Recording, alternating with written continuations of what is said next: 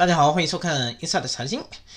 呃，今天那个美国八月份季末的 CPI 出炉了，呃，录得百分之八点三，比预期要差，所以呢，那个通胀超预期，比特币暴跌。另外一方面呢，我们来聊一下那个币安将支持 ETHW 的分配啊，我们来聊一下以太坊合并。之后呢，怎么样去拿那个以太坊的一个硬分叉的一些公链的一个币，对吧？怎么样拿他们的空投？以太坊合并之后呢，怎么样达到通缩啊？我们也来聊一下这个话题啊。呃，好，正式开始这期节目之前，欢迎新朋友订阅我们的频道啊。呃，欢迎各位老铁点赞、订阅、小铃铛。就是美国啊，在八月份它的那个季末录得 CPI 是百分之八点三，然后呢？预期是百分之八点一，前值是百分之八点五，所以说呢，今天这个美国 CPI 的数据出来了，其实等了一天，我还希望它好一点啊，结果这么难看，对吧？然后呢，呃，其实啊，美国的 CPI 应该还是一个往下走的一个趋势啊，只是不如预期而已。之前是百分之九点一啊，然后到了百分之八点五，现在呢就是百分之八点三，还是一个向降的趋势嘛。但是呢，它比预期的要差。呃，在这样的一个情况下呢，那个美联储观察 CME 呢，他们认为美联储加息七十五个基点，在九月份啊，这个应该是大概率事件了，基本上可以确定了。呃，主要原因呢是现在通胀没有控制下来，另外一方面呢还有一些其他原因啊，比如说那个美联储它希望啊，就是美股啊，如果一旦涨起来啊，它就希望把它给拍下去啊，就是说如果说大家在那个美股里面亏钱啊，美国家庭，那么他就没有那么多资金去用于消费啊，就可以控制需求端，所以说呢，如果说市场。现在已经 pricing 了七十五个基点啊，如果美联储加息五十个基点的话，那么呃美股就会大涨。这样的话呢，对于美联储控制它的那个通胀是非常不利的啊。所以我认为美联储的官员像鲍鲍威尔他们应该会一致认为啊，那个九月份加加息七十五个基点是合适的啊。这个呃人间一日币圈一年啊。呃，这个币圈的那个变化非常快啊，这个也是它的魅力之一啊。这也是为什么我在现在那个比特币寒冬嘛，对吧？我觉得只要呃很多人在讨论啊，这个比特币进入寒冬的话，就可以进行一个抄底了。虽然说风险非常大啊，当然了，这是我自己的观点啊，不代表投资建议啊。这个风险非常大。呃，其实未来呢，对吧？谁谁说的准呢？搞不好明天啊，就呃过不是明天啊，或者搞不好过一段时间，那个比特币就南阳斩断了。我虽然觉得这个可能性不大，呃，我觉得啊，现在那个比特币已经触底了，在一万七千七百五十美元左右，就是上一次的那个低点啊，已经触底了。我觉得我这个判断，呃，现在可能性还是比较大的啊，但是。比特币啊，它是那个风险非常大的。另外一方面呢，就是我们看二零一四年和二零一八年都还是有这样的走势的啊。它比特币触底之后啊，涨起来再跌下去，涨起来再跌下去是吧？呃，现在呢就是第二轮跌下去了。呃，当然不知道后面会不会拉起来，因为后面如果说它能够拉起来，那么呃，我认为现在那个靴子已经落地了，基本上落地了啊。哪怕是美联储之后加息。七十五个基点啊，市场也已经呃那个 pricing 了，也已经计价了，对吧？那么后面有一个利好就是以太坊合并，对吧？如果说以太坊合并不引起市场大规模的震动的话，它应该是利好整个加密货币市场的。呃，所以说呢，呃，这个历史啊，本质上还是在重演啊。大家可以仔细的看一下那个呃加密货币的那个逃顶指标啊，对吧？它上面。看得很清楚啊，或者是你仔细的看看二零一八年的那个走势图啊，或者是二零一四年啊，对吧？跟现在的那个底部的那个就是最熊的那个时候啊，非常类似，对吧？我这个是呃，在这个节目里面讲过无数轮了。另外呢，那个 FTX 的创始人啊，就是 SBF，他也说啊，那个今年那个货币政策和通胀、通货膨胀啊是。今年加密货币价格下滑的一个主要驱动因素，我一直就在想啊，这个驱动因素啊，什么时候到了一个极其利空的一个状态啊，就是已经把坏消息都出完了，市场对它已经麻木了啊，就是说再怎么样出坏消息都不会把那个比特币往下打压了。我我一直在等待这一个时刻啊，但是呢，呃，它没有。呃，最差的只有更差的，一直到现在，对吧？啊，当然了，我也现在呢，就是手上的币最多的时候，我也在等。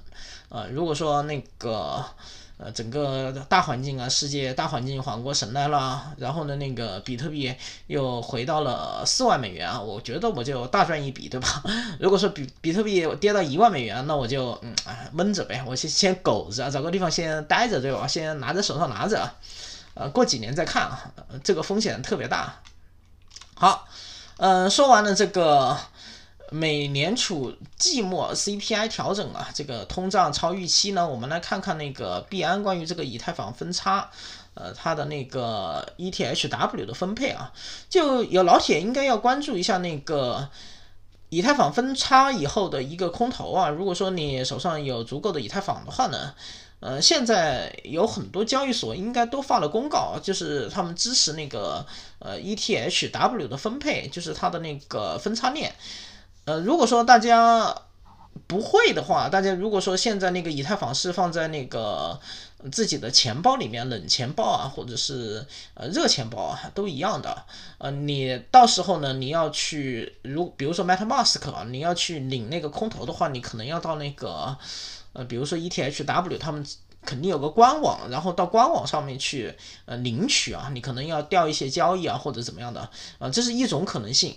呃，还有一些除了 ETHW，还有其他的那个分分硬分叉啊，就是空头啊，对吧？还有其他的啊，可能那个名不见经传啊，大家也可以关注一下，对吧？啊，如果说呃大家只关注这些比较好的，就是名气比较大的这些分叉代币呢，啊，大家完全可以。呃，自己不会搞的话啊，用那个冷钱包或者热钱包不会搞的话啊，呃，大家完全可以把它充值，充到那个币安交易所，呃，去进行一个空投啊。那个，呃，你把以太坊放在币安交易所里面，有一个以太坊的余额，对吧？过一段时间呢，呃，等那个空投产生了以后，你会发现你会在余额里面多一个 ETHW 的一个呃这样的余额，呃，所以说呢，呃，币安它已经。发了公告了啊，就是若以太坊分叉产生新链啊，呃，它将支持那个分叉代币 ETHW 的一个分配。所以说，大家如果说不会的话，可以把你的以太坊充充到那个币安交易所去啊。呃，如果说大家需要那个币安交易所的那个呃注册链接，可以关注一下我视频底下的那个注册链接啊，有一个八折的手续费啊。呃，优惠就是说，不管你是合约还是那个呃现货，都应该是有一个嗯手续费八折。尤其是如果说呃，我不推荐大家去搞合约啊。如果说大家呃玩合约的话，那个手续费很高啊，可以呃省个百分之二十的样子。好，呃，最后呢，我们来看看那个以太坊啊合并之后呢，在什么样的情况下可以达到一个通缩啊？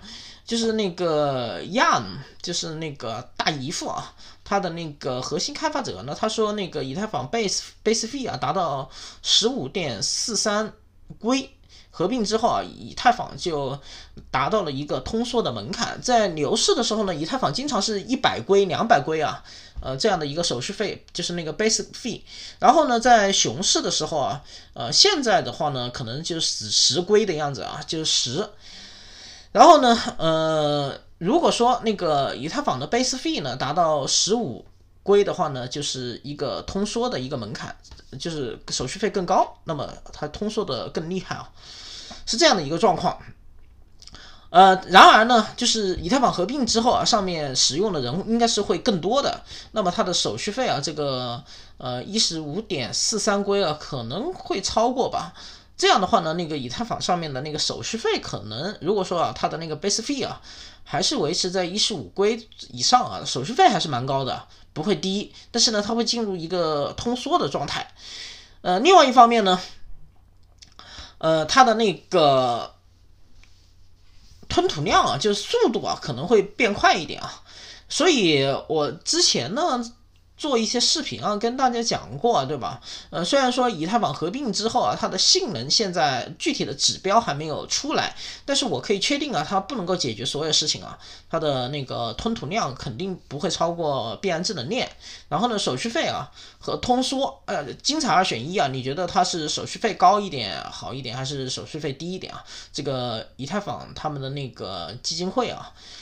对这个问题呢，也会有考量。嗯，这个问题啊，其实是可以设置的，就是整个社区去决定，到底是让以太坊进入通缩状态，还是让它的手续费，对吧？它的那个 base fee 啊，把它降低。这个只能够二选一。